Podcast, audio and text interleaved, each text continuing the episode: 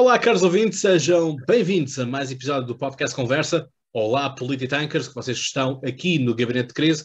Pois é, aqui estamos nós nesta, du, nesta dupla modalidade em que, ora está no Podcast Conversa, ora está no Gabinete de Crise do Polititank e comigo hoje tem aqui nada mais nada menos que o José. José, bem-vindo. Obrigado. Portanto, aqui está o José a representar o Polititank e hoje é a noite em que estamos com uh, Tiago Matos Gomes, uh, que é o cabeça de lista, o líder do, do Volt, mas também o cabeça de lista do Volt pelo Círculo Eleitoral de Lisboa. Bem-vindo, uh, Tiago.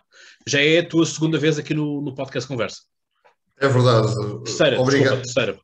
Terceira. Obrigado, obrigado pelo convite, Cláudio, e obrigado, José e aqui estou para, para, para as vossas perguntas e para, para, esclarecer quem nos, quem nos vê e quem nos ouve.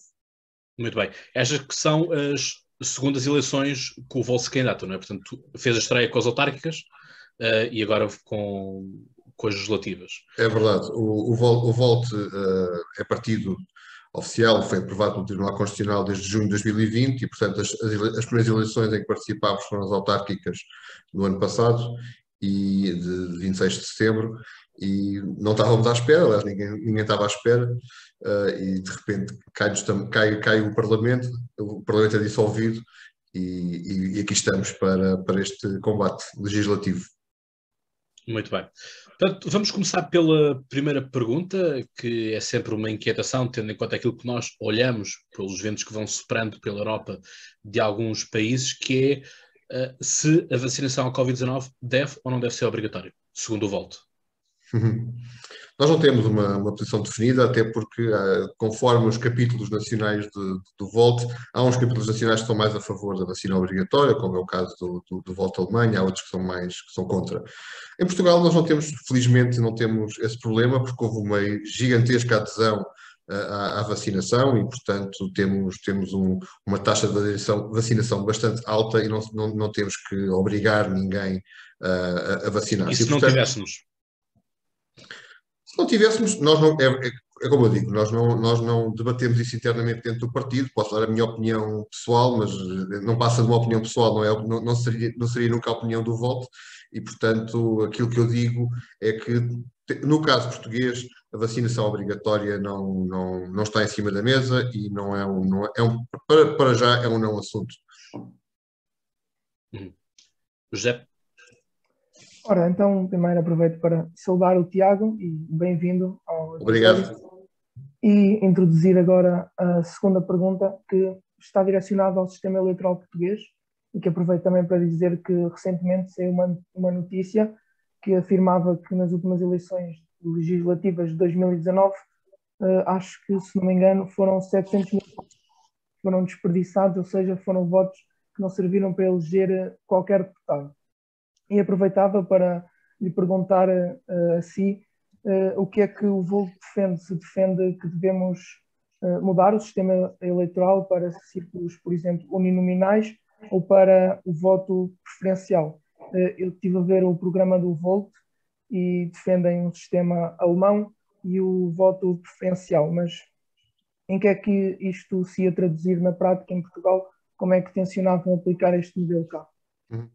Eh, esse sistema, eh, é, o eleitor pode, no boletim de voto, escolher preferencialmente os partidos. Portanto, escolhe um partido em primeiro lugar, eh, escolhe um partido em segundo lugar, outro partido em terceiro, etc., com pontos.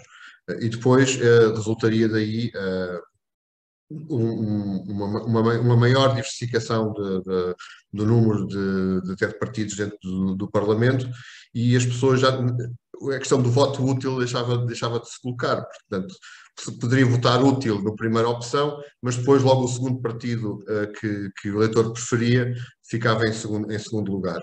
Isto, isto colocaria, teria, teria essa vantagem de, do voto útil deixar de, de, de, estar em questão. Alguém poderia votar, imaginemos, pessoas mais de centro-direita, votar no PSD em primeiro e depois votar na IEL em segundo, uh, ou pessoas mais à esquerda votar no PS em primeiro e depois no Bloco em segundo, etc. E, portanto, isto colocaria, colocaria mais hipóteses de partidos mais pequenos terem, terem, terem uma maior representatividade mas seria também para, nesse caso, o voto preferencial, para um círculo de compensação junto com círculos uninominais? Essa questão pode, pode ser colocada em cima da mesa, penso, penso que sim. Ou então um único círculo nacional uh, e depois com círculos uninominais, ou seja, o sistema misto era outra, é, é, outra hipótese que eu acho que deve ser também poderá ser pensada, que é haver um círculo nacional, como acontece nas eleições europeias, há um único círculo nacional, uh, e depois haver, imaginemos, 200 deputados para o círculo nacional e depois 30 para, para círculos uninominais, para haver representatividade, uma maior representatividade das, das regiões e das, das zonas do país. Essa é uma hipótese também que poderá estar em cima da mesa, mas aquele, aquela, aquela que nós apostamos e que está no nosso programa é o sistema preferencial, sem dúvida. Ainda em relação a esta questão, eh, eu vi também no programa que defendiam que se devia apostar no voto eletrónico para residentes, por exemplo, no estrangeiro ou na diáspora portuguesa e pergunto-lhe se considera que esta opção seria viável para, alargar todos os eleitores nacionais para que todos os eleitores passassem a votar uh, online, digamos assim? Sim, penso que sim. Acho que numa primeira fase poderemos eh, falar dos, dos eleitores que estão fora, fora do país e, e, depois deverá ser alargada, aliás é isso que, que, que o Volte Europa defende, ser alargada a todos os cidadãos uh, nacionais. Isso obviamente facilitará uh, o acesso à eleição e poderá baixar substancialmente os níveis de abstenção, que têm sido, que têm sido altos e têm vindo a subir, se bem que eu penso que nas, nestas eleições a abstenção deverá descer uh, pelo menos ligeiramente.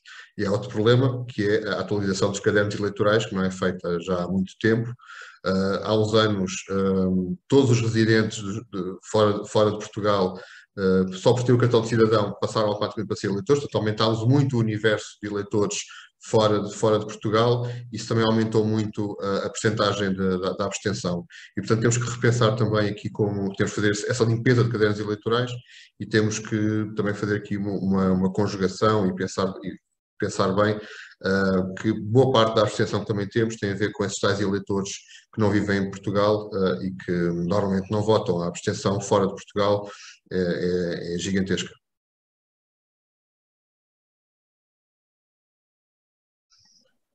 Houve aqui uma questão que nós falámos bastante da nossa cimeira do Politank, nos dias 27 e 28 em Almada, que foi a questão de, apesar de haverem novos partidos uh, a surgirem, por outro lado, temos também uma abstenção que vai subindo, ou seja, não é, uh, ou seja, aqui parece um, um paradoxo, é? de que aumentamos o leque de opção, ou seja, que é, ok, se há o argumento de que as pessoas estão cansadas porque são os mesmos protagonistas, os mesmos partidos e tudo mais, a questão é que aparecem outros partidos, mas por várias razões esses mesmos partidos parecem não receber uh, grande um voto massivo uh, proveniente desta abstenção. Obviamente todos eles têm o seu, o seu tipo de eleitorado, uh, não é isso que está aqui em causa, mas a questão é o que é que se deve fazer mais, o que é que os partidos à cabeça devem fazer para trazer essa abstenção, acordar, dar um abanão uh, na abstenção para que votem e digam nós pelo menos existimos. Essa é a pergunta para um milhão de, de dólares ou de euros, neste caso. Um, eu penso, isso pronto, é, é, a minha opinião, vale, vale o que vale, mas penso que tem a ver com a proximidade dos partidos em relação aos cidadãos. E, e, e o Volta vai fazer muito isso. Eu, desde o início, ainda o Volta não era partido político, era apenas um movimento e eu dizia que o Volte, e continuo a dizer, que o Volte deve continuar a, a estar junto dos cidadãos, esteja em campanha ou, ou, não esteja em campanha, até costumava dizer que o Volte tem que estar em permanente campanha, haja eleições ou não haja eleições.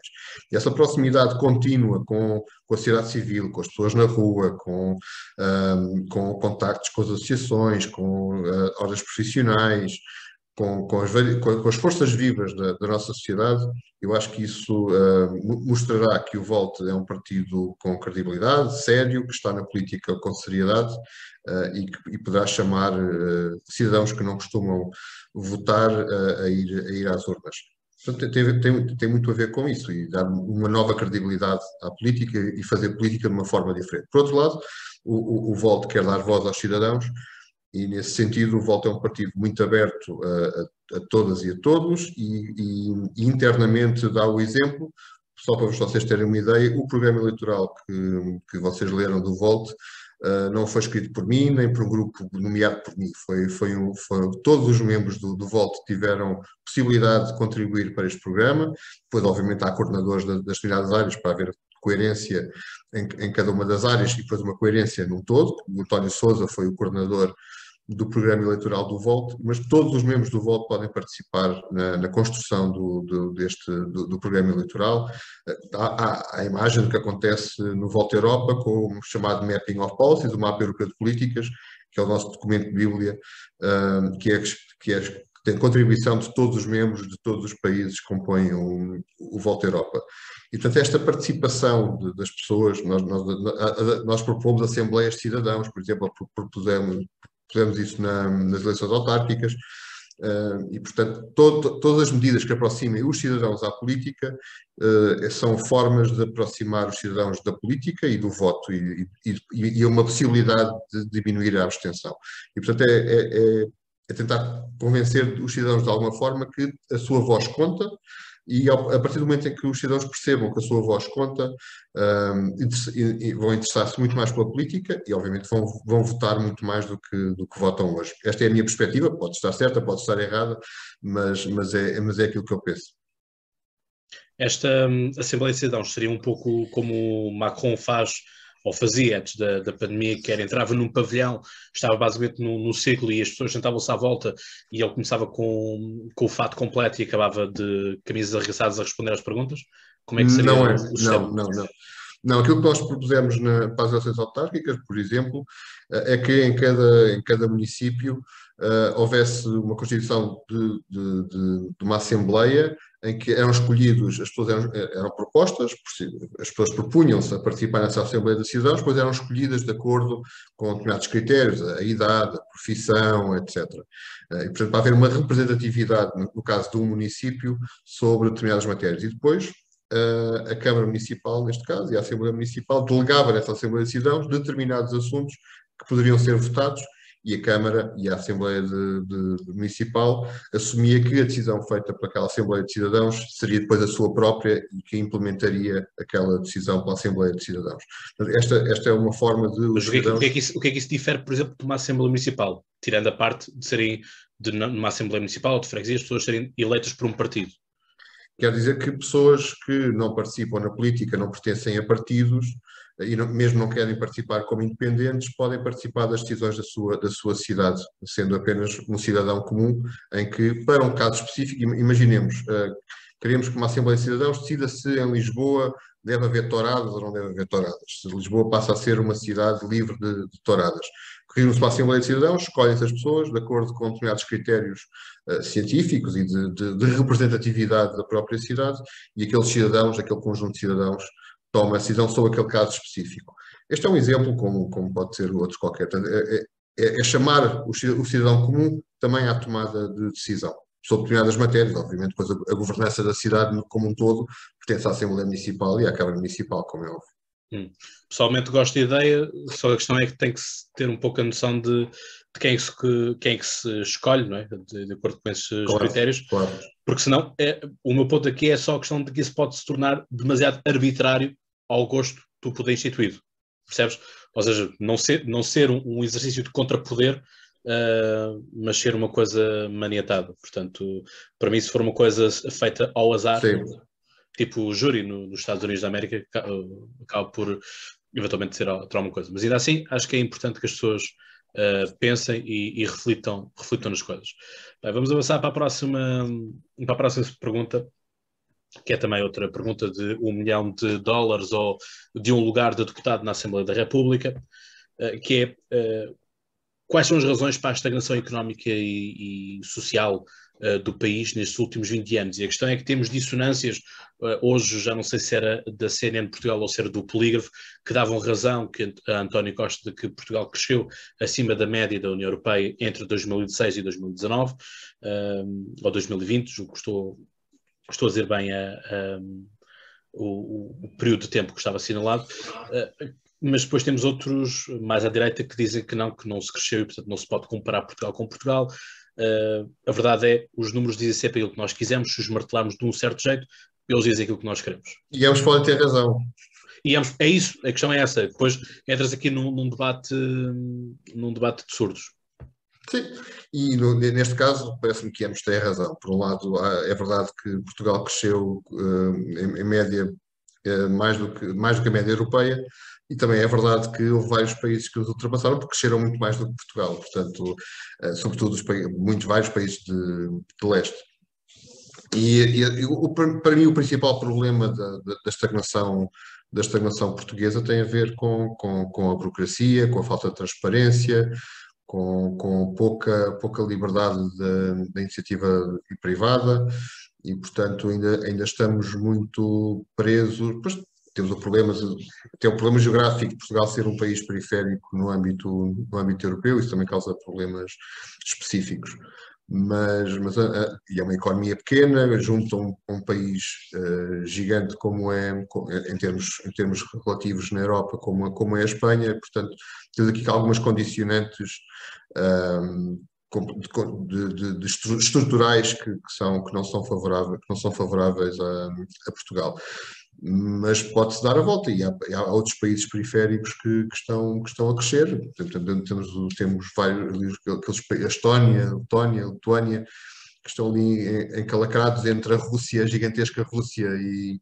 e, e, e, o, e, o, norte da Europa e conseguem, e conseguem crescer a níveis bastante razoáveis e, portanto, temos que olhar também para isso. E, o Volta é muito isso, ou seja, é, olharmos como é que outros Estados europeus conseguiram, conseguiram evoluir e conseguiram uh, progredir e conseguiram crescer economicamente muito mais do que, do que nós e, e, e, e usarmos esses exemplos uh, e, as form, e as fórmulas como, como eles encontraram essa, essa saída para o desenvolvimento e, tentar, obviamente, com, adaptando à realidade portuguesa, um, eh, adaptando e, aplicando também aqui em, em Portugal. No Voto, por exemplo, uh, defende uma maior flexibilização do mercado de trabalho, uh, que é algo normalíssimo noutros países da Europa uh, e que às vezes aqui parece que é um que é quase um, não, não se pode falar porque é um assunto é um assunto tábua. Já essa flexibilização, essa flexibilização lembra-nos do tempo de, de Pedro Passos Coelho, que significava recibos verdes e precariedade, não é? Sim, mas não tem que significar recibos verdes e precariedade. e aquilo, aquilo, aquilo que nós, nós, propomos nesse sentido é que nós queremos, um, obviamente, um Estado social forte eh, e que seja, seja, um, que seja uma almofada forte para, para os casos em que as pessoas são despedidas e, e, e não, têm, não têm grande solução mas nós não defendemos que uma pessoa esteja a trabalhar quando o trabalhador, o seu empregador, não quer, não quer aquela pessoa a trabalhar, a trabalhar consigo. Mas aí tem, tem, tem que haver regras e nós definimos que só após dois anos de, de resultados negativos na, na, desse, desse trabalhador é que ele poderá ser despedido. Mas se tiver esses resultados negativos, pode ser despedido. Agora, o que é necessário é que o Estado depois tenha uma almofada, e por isso também propomos um maior, um, um, uh, um subsídio de desemprego alargado no tempo uh, e, mais, e mais robusto em termos, em termos monetários precisamente porque, precisamente porque também propomos que, ao fim de dois anos, um, um trabalhador que, que tenha resultados negativos uh, possa, possa ser dispensado. E, portanto, tem que, tem que haver aqui um equilíbrio. Isto é algo que é normal no resto da Europa uh, e às vezes parece que não se pode falar do assunto aqui em Portugal. Mas esse, esse subsídio é convidativo a que as pessoas uh, prefiram ir para o subsídio do que em vez de trabalhar? Só de título de curiosidade. Não, nós, nós não apresentámos um, um, valor concreto, até porque vai depender das áreas, das áreas e, portanto, vamos ter que depois encontrar aqui uma, uma, uma, uma, fórmula para, para que isso seja, seja feito depois na prática. Mas, mas não, obviamente que não, não poderá ser um, um subsídio que, mais, que, que, seja benéfico para quem, para quem não trabalha, tem é que ser algo suficiente para que a pessoa possa, possa sobreviver e possa viver, não é? é óbvio. Hum. Pergunta muito simples, antes, uh, muito rápida também da resposta, antes de passar para o pós para a próxima questão, que é salário mínimo europeu. Na, calculo que o Volt eh, tenha, tenha alguma ideia sobre isto. Isto foi uma ideia que o Partido Socialista Europeu, de há uns anos esta parte, tem, tem-se batido muito por isso. Sim, sobre, a questão, sobre a questão é qual salário mínimo europeu, não é? Uh, se vamos nivelar por cima, uh, por cima ou por baixo, não é? Portanto, e como é que conseguimos garantir que há uma harmonia uh, em todas as economias, porque tivemos também no debate entre António Costa e, e, e Rui Rio, o Rui Rio a dizer que basicamente não, não, o salário mínimo não iria aumentar muito porque a economia não iria, não iria aguentar, ao passo de que António Costa, uh, ali numa veia eleitoralista do isto vai aumentar uh, e depois logo se vê, não é? Ou, portanto, a questão aqui é como é que com estes tipos de, de diálogos, com este tipo de ideias, uh, criamos uma uniformidade europeia, quando temos, temos uma Europa a várias velocidades, para todos os efeitos. Temos. Uh, e, e, infelizmente são depressa, isso não, não, a realidade não vai, não vai mudar. Uh, aquilo que nós, nós propomos, nós concordamos com este aumento que houve este ano para o salário mínimo, isso está no nosso programa eleitoral, e nós concordamos que haja aumentos uh, progressivos do, do, do, salário mínimo, e isso tem que ser feito em concertação social, uh, como, como, como, é, como é de lei, e portanto apoiamos e, e concordamos com, com, com esse método e concordamos que o nosso salário mínimo vá aumentando. Em relação ao salário, ao salário único, mínimo único europeu, uh, isso não vai suceder tão, tão, tão cedo.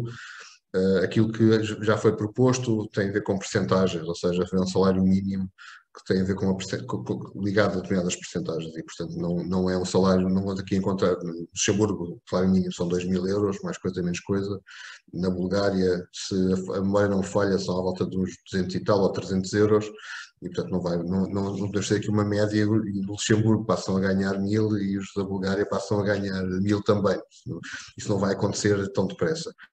Pode, podemos encontrar aqui fórmulas uh, em que uh, o salário mínimo não poderá ser menor do que determinada percentagem em relação ao produto interno bruto. Pode-se aqui encontrar várias fórmulas para encontrar salários mínimos a nível europeu, mas nunca um único salário mínimo europeu. Agora, não quer dizer que no futuro, daqui a 30, 40, 50, 60 anos, não haja um, um crescimento dos países com, com salários mínimos menores e, e que os outros fiquem mais ou menos estagnados e que não haja uma aproximação, isso seria, isso seria positivo. Agora, não vai haver um salário mínimo único em toda a União Europeia tão cedo. E, entretanto, agora saímos um bocadinho dos salários e entramos na próxima pergunta que não tem diretamente a ver com os salários, mas que também toca nos salários, que é uh, como é que o Volt pretende uh, alterar o paradigma que temos em Portugal da elevada carga fiscal e que não sei se considera que a elevada carga fiscal prejudica os salários e os faz tornar baixos e se defende que se deve reduzir os impostos, por exemplo, em, em sede de IRS para aumentarmos os salários? É verdade que os salários portugueses são os mais baixos da Europa Ocidental e, portanto, uh, isso é um, é problema uh, e temos que ter uma, uma, economia mais produtiva e mais competitiva para que os salários também possam, possam crescer. E, portanto, não vai ser por decreto governamental que os salários vão subir, isso seria um desastre económico e, portanto, uh, vamos ter que trabalhar para ter um país mais produtivo e mais, e mais, e mais competitivo. aquilo que que nós propomos, algumas nossas propostas a esse nível, é baixar o IRC para empresas que tenham, salário, que, tenham salários mais altos em, cada uma das áreas. Essa é uma proposta que está no nosso, no nosso programa eleitoral. Portanto, também beneficiar as empresas que pagam melhores salários poderá incentivar a que os salários comecem, comecem a subir. Depois, obviamente, é apostar muito na inovação e apostar muito na, na economia da inovação e, e, na, e, e, também na educação, neste sentido de que temos de ter cada vez mais, mais estudantes e jovens, jovens uh, a sair para o mercado de trabalho com alta qualificação. E é isso que vai fazer com que consigamos dar o um salto e termos uma economia mais qualificada e mais preparada para, para os desafios do século XXI e para eh, melhores salários uh, em Portugal. E, eu, e, e, temos este, este, e estarmos na União Europeia é, é, é, uma, é uma grande vantagem nesse sentido, porque a mim não me preocupa muito que durante alguns anos um português vá trabalhar te, para, para outro Estado da União Europeia e, e o que me é que depois ele volte uh, com, com essa experiência acumulada e que, que faça desenvolver o país nesse sentido e até puxar os salários para cima mas uh, pegando na proposta do IRC que, que disse baixar o IRC às empresas que paguem melhores salários, não considera que seria melhor baixar o IRC para uma porcentagem, por exemplo, não sei, 19%, digo eu, número já alto, e ir baixando essa porcentagem depois ao longo dos anos para todas as empresas, para que essas mesmas empresas consigam pagar melhor e não só as empresas que já pagam salários bons, mas uh, e que depois ia deixar de fora as outras empresas que, por via dos elevados custos de impostos que têm, que têm que pagar, não conseguem, mesmo que queiram pagar um salário mais alto, não considera que seria melhor baixar para todos? Não, porque aí nós queremos é incentivar que essas empresas pagam baixos salários, percebendo que pagando melhor aos seus trabalhadores que vão, que vão, vão, vão ter o IRC mais baixo, é incentivar a que, a que essas empresas mudem um pouco a sua, a sua forma de, de, de pagamento em relação aos, aos, funcionários que têm. E, portanto, é, é, essa, a nossa proposta que está consagrada no nosso programa é precisamente essa. É quando os, as empresas melhoram os salários dos seus trabalhadores, o seu o IRC vai, vai baixar para incentivar precisamente essas empresas que pagam baixos salários. Mas uh, como é que nós resolvemos, por exemplo, o problema das empresas que querem pagar salários melhores, mas que devido a terem que pagar IRC alto não conseguem mesmo que queiram? Precisamente por aí. Com aumento da produtividade? Com aumento da produtividade e não só. E, e, e, sabendo que a partir do momento em que, em que aumentem os salários dos seus trabalhadores, já sabem que o IRC, o IRC da, da, vai, vai baixar. E, portanto, acho que isto é um incentivo para que as empresas possam aumentar os salários dos seus funcionários. Agora, em questão do, do IRS, que, qual é a proposta do Volt? Defendem que se deve aumentar os escalões, aumentar a progressividade, ou pelo contrário, reduzir o, o número de escalões, as taxas, ou até aplicar uma taxa única ou um IRS com duas, três taxas? Não, aquilo, aquilo que propomos é aumentar, aumentar, aumentar ligeiramente o número de escalões. Não somos a favor de um escalão ou dois escalões. Somos a favor de ou manter como está ou até uh, aumentar um, em um ou dois escalões.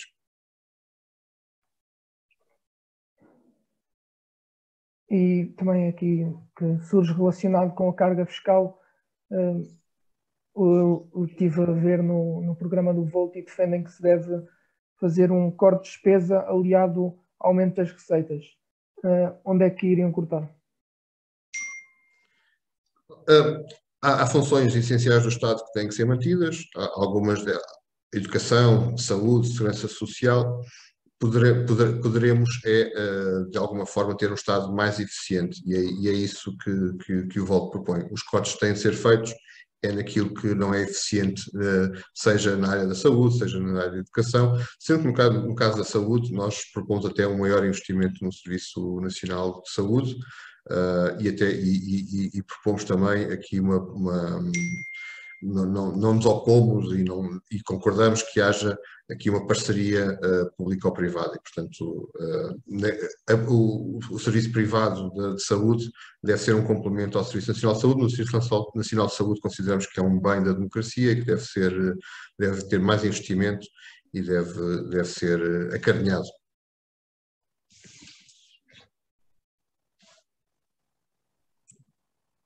Rogério, não sei se tens mais alguma questão nesse ponto. Não, não, não. Vamos então para a próxima, que é a questão da, já está, uma, daquilo que são os encargos que, que iniciaste agora aqui, justamente, que devem ser algumas das funções do, do Estado, que é a questão da saúde.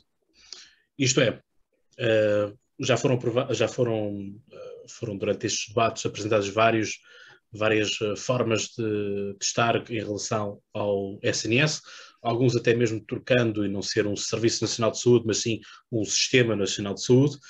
A questão é que continuamos a ter os nossos profissionais, e aqui obviamente falamos, damos maior ênfase ao SNS, pelas razões óbvias, porque a, pandemia acabou por, de uma forma geral, em toda a Europa, expor as fragilidades de, de muitos sistemas uh, de, de saúde. A questão aqui é o que fazer para parar com uma sangria que continua Uh, e que antigamente as televisões iam para o aeroporto fazer as filmagens no tempo de Pedro Passos Coelho de que estão a partir 200 uh, eh, enfermeiros rumo ao, ao, Reino Unido e mais não sei quantos médicos para a Alemanha, os engenheiros que foram todos eles desviados para a Alemanha, etc, etc.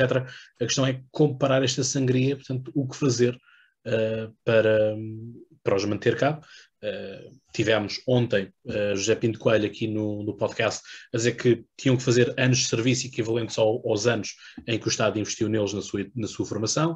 Uh, por exemplo, ou temos a solução da, da Catarina Martins, que é mais dinheiro para cima da mesa. E depois Sim. temos, obviamente, esta questão toda do, do cheque, quase do cheque ensino e da ADSE, mas para, para a vertente da saúde, nos partidos à direita. Nós, nós achamos que deve haver uma qualificação do, do, do trabalho dos, dos, dos, dos, trabalhadores da área da saúde, sejam médicos, enfermeiros, auxiliares, etc. E, portanto, consideramos que o Estado, se, o Estado deve investir, continuar a investir na saúde eh, e, portanto, esses, os, os salários de, de, desses, desses trabalhadores deve, deve, na nossa perspectiva, deve, deve, deve ser aumentado.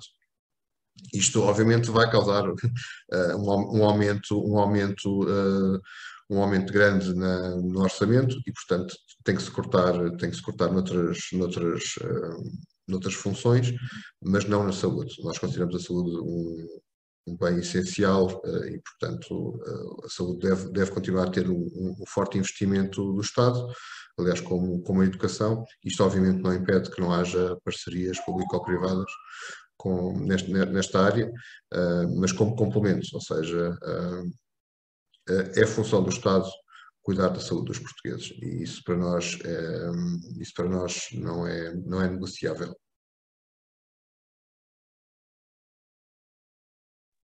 Para dar mais qualificações para eles, para eles ficarem.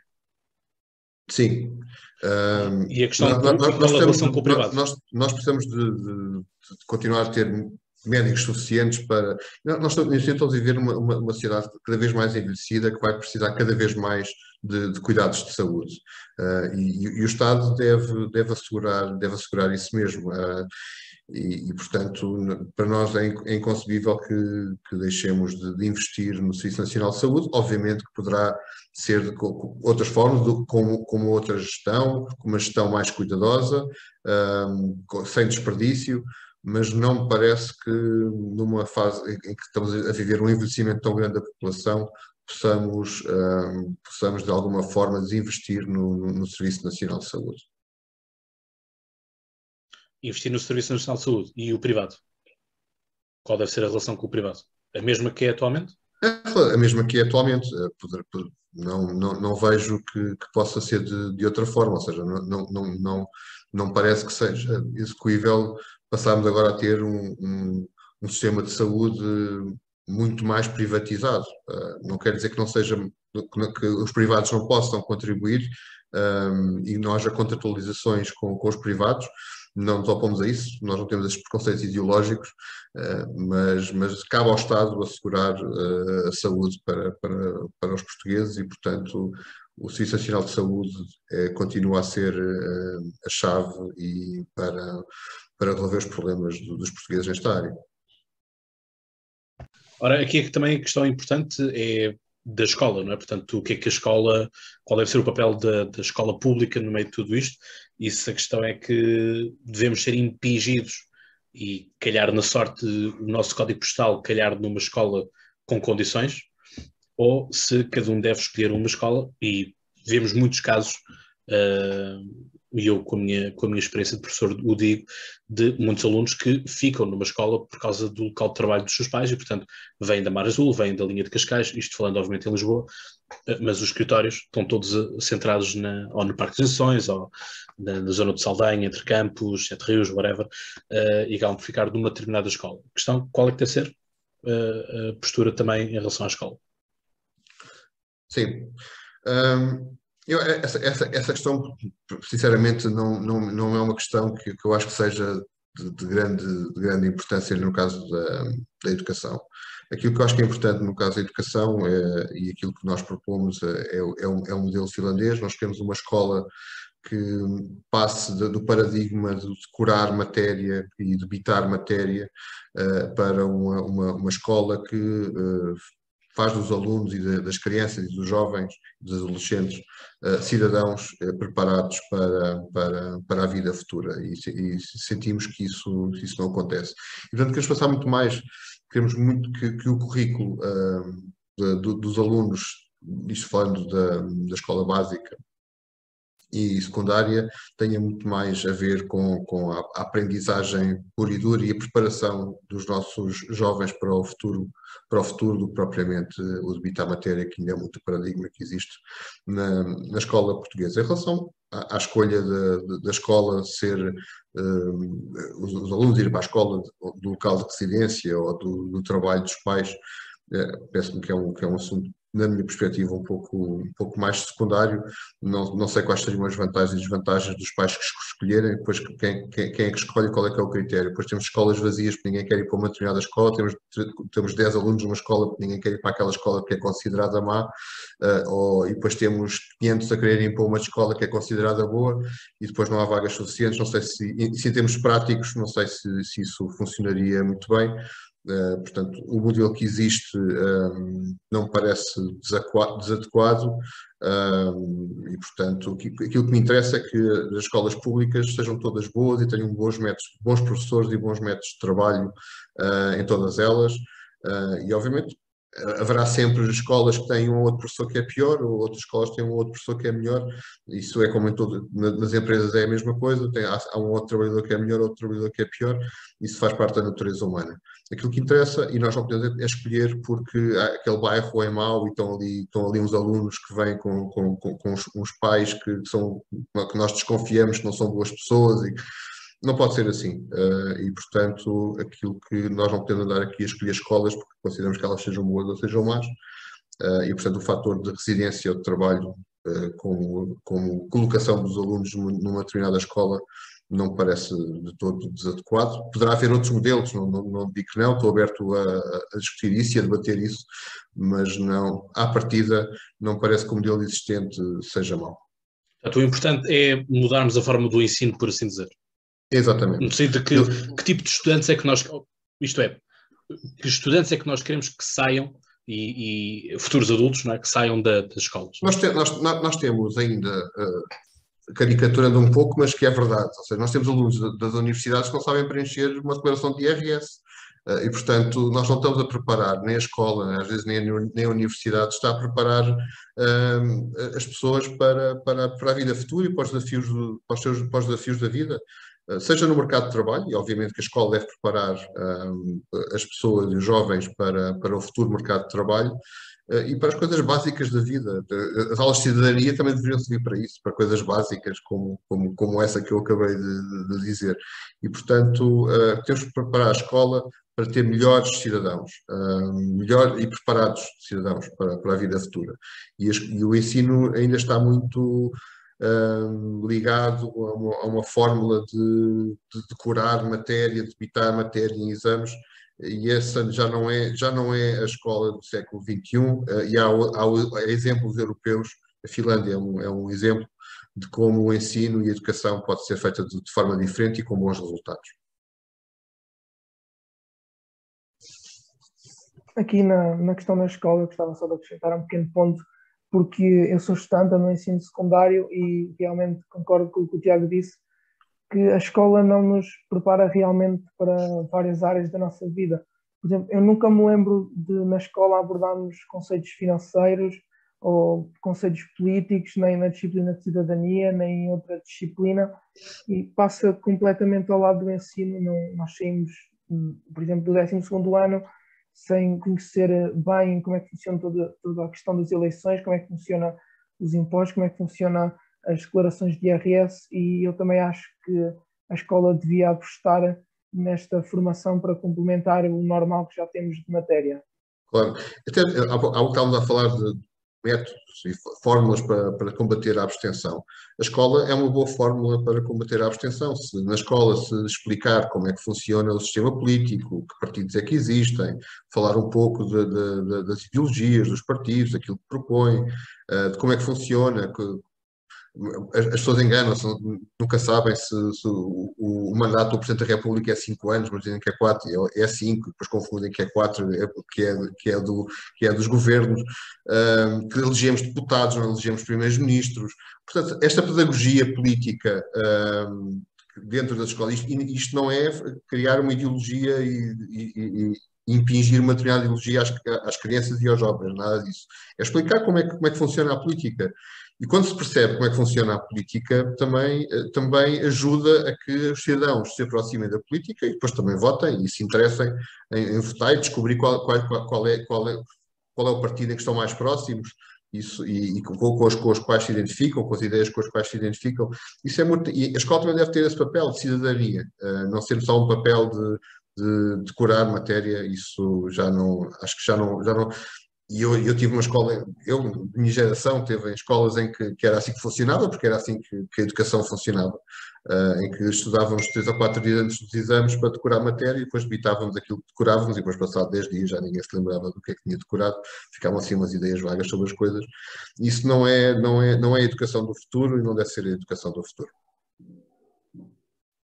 Passemos agora para a seguinte pergunta que se relaciona diretamente com o tema do Volt tem a ver com a União Europeia, com se devemos ter um maior federalismo ou uma maior independência e como sendo o Volt um partido europeu, um partido que defende a Federação Europeia, eu perguntava-lhe em que áreas se ia concretizar essa federação e em que moldes. Sim, é verdade. O, o, Volt, uma das características fundamentais do Volt é ser um partido federalista, eurofederalista, e, portanto, propõe uma, uma, uma futura Federação Europeia. Isto, isto resumindo, uh, o VOL propõe uma, uma mudança e uma, uma, transformação da sociedade a nível político, social e económico, e o nível político tem, tem, muito, tem mesmo a ver com, com a questão do, do federalismo europeu. Aquilo que nós propomos é, não é mais do que democratizar as instituições europeias, que, que já existem, uh, e é passarmos do meio da ponta onde estamos neste momento para a outra margem. O que é que isto quer dizer? Quer dizer que queremos que o Parlamento Europeu passe a ter iniciativa legislativa, que, que não tem, um, deputado europeu não pode propor uh, uma lei, tem que vir da Comissão Europeia, e portanto os deputados têm iniciativa, no Parlamento Europeu têm iniciativa legislativa, por outro lado, transformar a Comissão Europeia num, num governo europeu, e o, governo europeu saído dos resultados, como acontece em Portugal, do resultado das eleições uh, para o Parlamento Europeu, como acontece connosco agora com as legislativas, nós estamos a votar para deputados e depois os deputados, uh, a organização dos deputados e o conjunto dos deputados, for a, a, a, maior força uh, transforma-se em, em governo a convite do Presidente da República. E também propomos uma segunda Câmara, que é um Senado, porque se no Parlamento Europeu temos uh, os, o, a proporção, mais ou menos, uh, tendencialmente a proporção de cada, de cada, da população de cada um dos Estados, no Senado todos os Estados estariam, estariam de, de, de, mesmo número de senadores, neste caso nós propomos dois por cada um dos Estados, e, e, e portanto, e ainda propomos que haja um presidente europeu eleito por sufrágio universal, tal e qual como acontece em Portugal.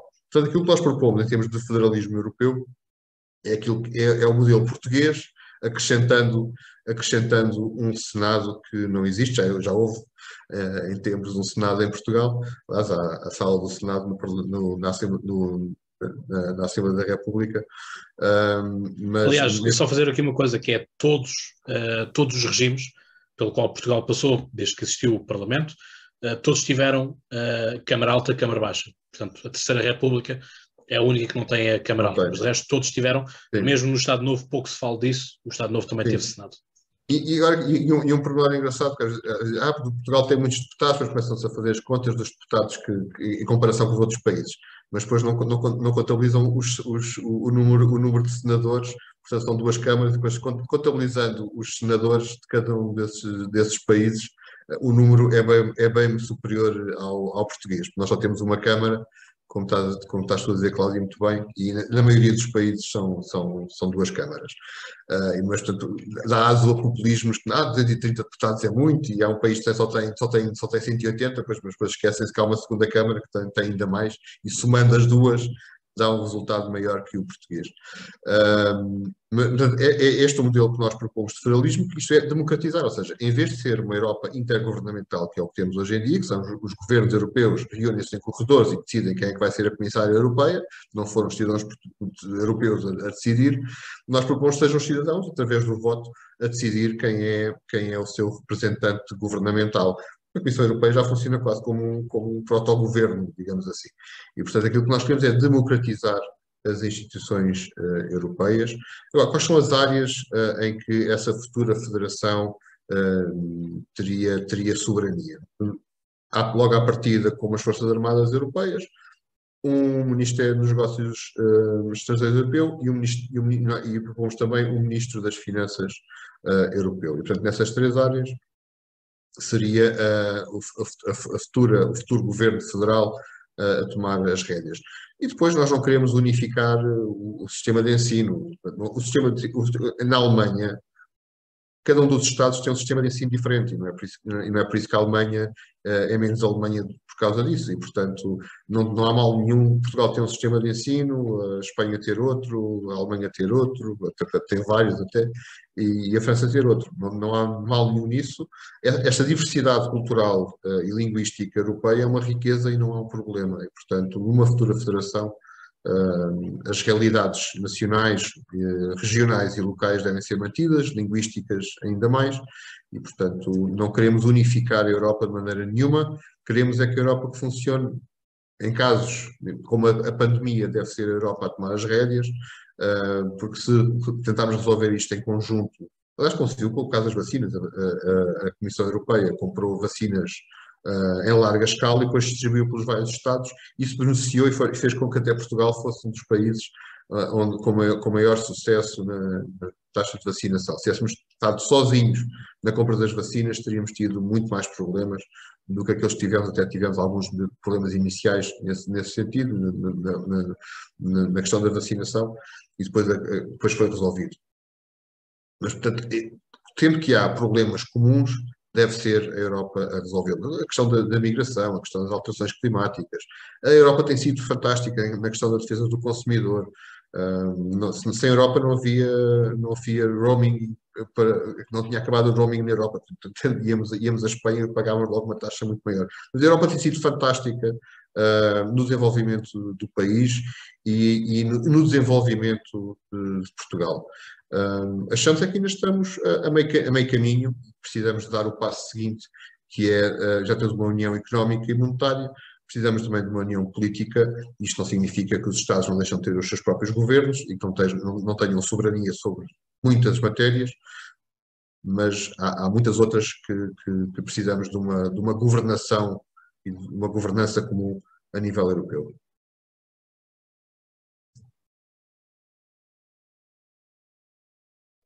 Muito bem, vamos então para a última pergunta, que aqui colocamos sempre na ótica de o partido entrevistado uh, ganha as eleições ou faz parte de uma solução governativa. Uh, e já agora, uh, Tiago, faço-te a pergunta que é, sendo tu eleito, vamos, vamos aqui pôr que o Volte elege um, um deputado e, portanto, elege a ti. confesso que estas, estas são, são as minhas previsões no que toca ao Volte Acho que o Volte no máximo consegue eleger um, mas força na, na campanha.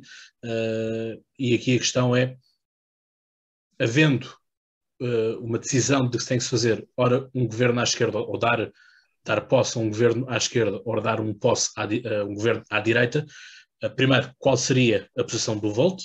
Ou quais seriam as linhas negociais que, é o Volte exigiria como moeda de troca, porque esta também é a postura do PAN, Portanto, uh, Inês Real no PAN já disse que dará posse àqueles que vir que melhor uh, enquadra aquilo que o PAN exige, não é? Portanto, é algo, dizendo até inclusive que tem que ser os partidos a ter que vir com o PAN e não o PAN a ter com os partidos, enfim, posturas. Uh, e dando, dando posse a este governo, qual é que uh, seriam as medidas mais importantes a serem colocadas em prática? O, o, o Voto é um partido moderado e responsável. Eu costumo dizer que o Voto é um partido do centro pragmático. E sendo um partido do centro pragmático, uh, em primeiro lugar, uh, quererá, uh, na Assembleia da República, fazer propostas e projetos de lei que, que, que, que façam sentido, estejam de acordo com o nosso programa, independente se o governo vai ser o PS ou se o governo vai ser o PSD, ou comandado por um ou por outro, caso haja alguma coligação. Um, e, portanto, esse é, nosso, é, é esse o nosso objetivo, é apresentar propostas no Parlamento e conseguir aprovar as nossas propostas no Parlamento, independentemente de qual seja a, maioria que esteja uh, na Assembleia da República. Se formos uh, chamado, e só o voto também é um partido responsável, e poderá acontecer, não, não sabemos se acontecerá ou não, poderá acontecer que o voto seja necessário para formar uma maioria uh, estável uh, ou à esquerda ou, ou à direita. Nesse, aí vai tudo, tudo, depender das negociações que se faça com o PS, no caso do PS ser maioritário, houver uma maioria de esquerda, uh, ou com o PSD, se, houver, se o PSD for maioritário, e houver uma maioria de, de centro-direita e direita. E, e, portanto, vai depender muito das negociações e daquilo que nós conseguirmos uh, conversando com, com ou com outro partido. Uh, com, comigo não haverá qualquer acordo que inclua o Chega, nem haverá qualquer acordo que inclua o PCP. Portanto, por razões diferentes. Atenção, não estou a colocar os dois no mesmo saco. Uh, o Chega é um partido. E por, e por que não o Bloco? Já, já, já explicas essa, essa, essa diferença do, do, do, PCP e do Chega, mas por que não o Bloco de Esquerda também?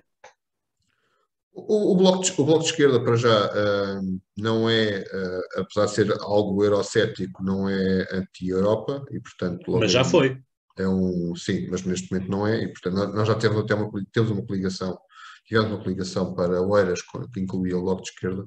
Sim. E o Livre também. E o Livre.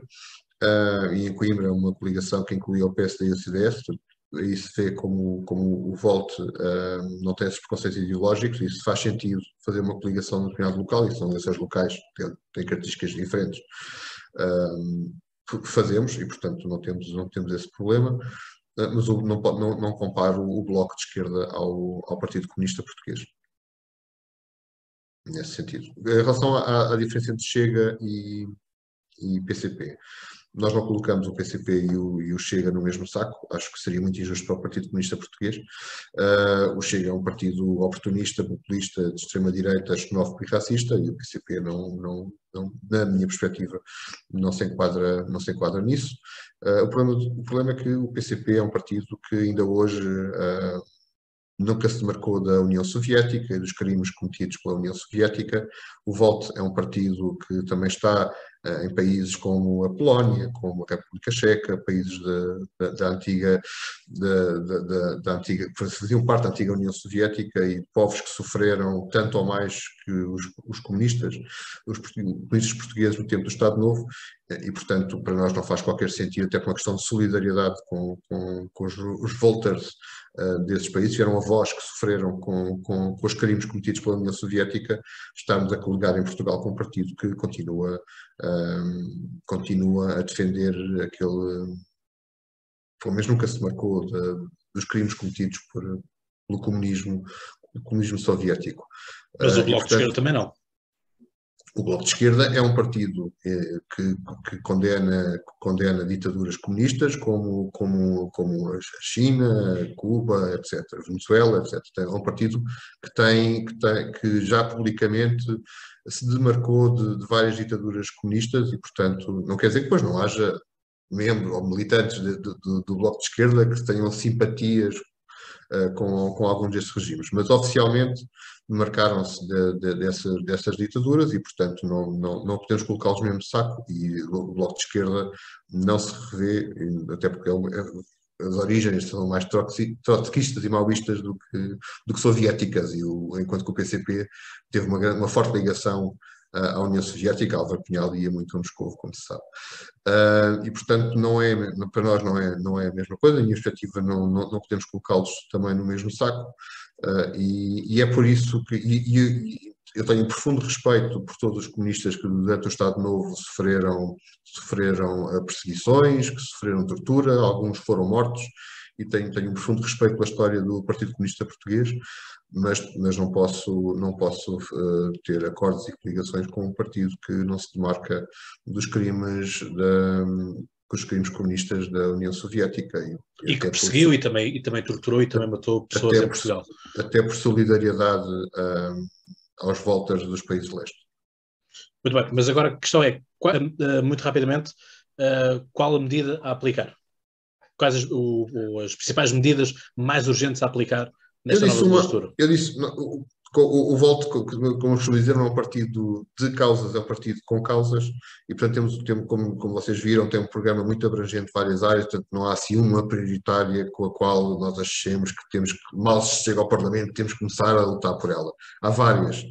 Uma que eu te disse no debate da RTP e volto a repetir, tenho vindo a repetir, uh, tem a ver com, com e é algo que me preocupa profundamente, é a questão de ver jovens em Portugal que não podem, não conseguem estudar em Lisboa ou no Porto porque os pais não conseguem pagar o alojamento e não há residências universitárias. Portanto, uma das medidas, primeiras medidas que, com as quais eu, eu, eu tentaria implementar e que tentaria convencer um futuro governo era uma construção massiva de, de residências universitárias, para, para, no mínimo para as universidades públicas e para os politécnicos espalhados pelo país, para que nenhum estudante uh, deixe de, de, estudar e de seguir os seus estudos, porque os pais não têm possibilidades de pagar um quarto a 500 ou 600 euros, como acontece, como acontece em Lisboa e no Porto. Isso é, para mim é inadmissível, para mim é um cavalo, um cavalo de batalha. Estás sem som. Uh, estava eu aqui a perguntar, uh, José, se não tens mais nenhuma questão a colocar? Uh, não. Não. Então, damos por encerrada esta entrevista, aquela que foi mais uma entrevista aqui uh, do, do Polititank e do Podcast Conversa. Tiago, uh, desejar-te, obviamente, a maior das sortes, como desejamos a todos os partidos. Portanto, aquilo que nós queremos é que todos os partidos façam campanha que a abstenção baixo e que, sobretudo, as pessoas que votarem, votem uh, informadas. Não é questão de dizermos este voto é o certo, este voto é o errado, não há disso. É simplesmente as pessoas, quando no dia 30 forem depositar a, a, o seu voto nas urnas, uh, seja, que o façam com plena consciência do que é que estão a votar, de quem é que estão a depositar a sua confiança. Vamos acreditar que quem votou uh, antecipadamente são aqueles que já estavam mais decididos e tudo mais. Eu pessoalmente votei uh, também no domingo, porque anuncio desde já que nós no domingo vamos estar com uma programação uh, especial em direto, de, a partir das quatro da tarde até à meia-noite, sensivelmente, uh, para acompanhar aquela que vai ser esta longa noite eleitoral do dia 30. E, portanto, é isso. Queremos que os votos que entrarem na urna sejam votos que as pessoas estejam conscientes, que depois não digam de votaram por impulso, foram enganados, o que é que seja convicção. É isso que é preciso e, portanto, uma política com clareza de ideias e de propostas, é isso que nós queremos. Cláudio, deixa-me só uh, agradecer-te uh, a ti e ao José, agradecer aos dois esta, esta oportunidade. Acho que vocês estão a fazer serviço público uh, e de forma voluntária e, portanto, queria agradecer e agradecer o, o, o papel dos dois, seja o podcast Conversa, seja o Politank, agradecer aos dois por, por esta oportunidade e continuem, força. Obrigado. Portanto, José, agradeço-te imenso ter sido meu companheiro aqui nesta mesma entrevista. Uh, certamente voltaremos a estar juntos no, no dia 30. E, portanto, despeço-me com aquela habitual amizade e, portanto, estás no gabinete de crise, já sabes, uh, até lá tem, pensa muito e boas crises. Se estás no podcast Conversa, como eu costumo dizer, então sabes mais de cor, até lá tem boas conversas e já agora, dia 30 de janeiro, vota. Um abraço.